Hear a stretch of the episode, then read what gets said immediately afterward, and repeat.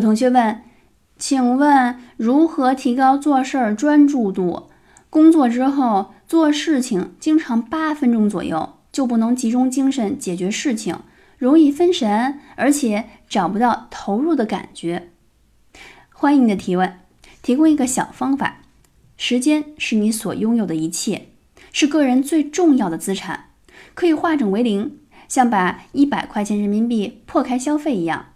把每小时切割使用，经过春楠测试，哪怕一天八小时当中，按照休息半小时、工作半小时的节奏，你也能比平时效率提升百分之三十。你还可以用倒计时器来约束自己，提高毅力。尝试先从集中五分钟注意力开始，找到感觉之后，再调整成十分钟。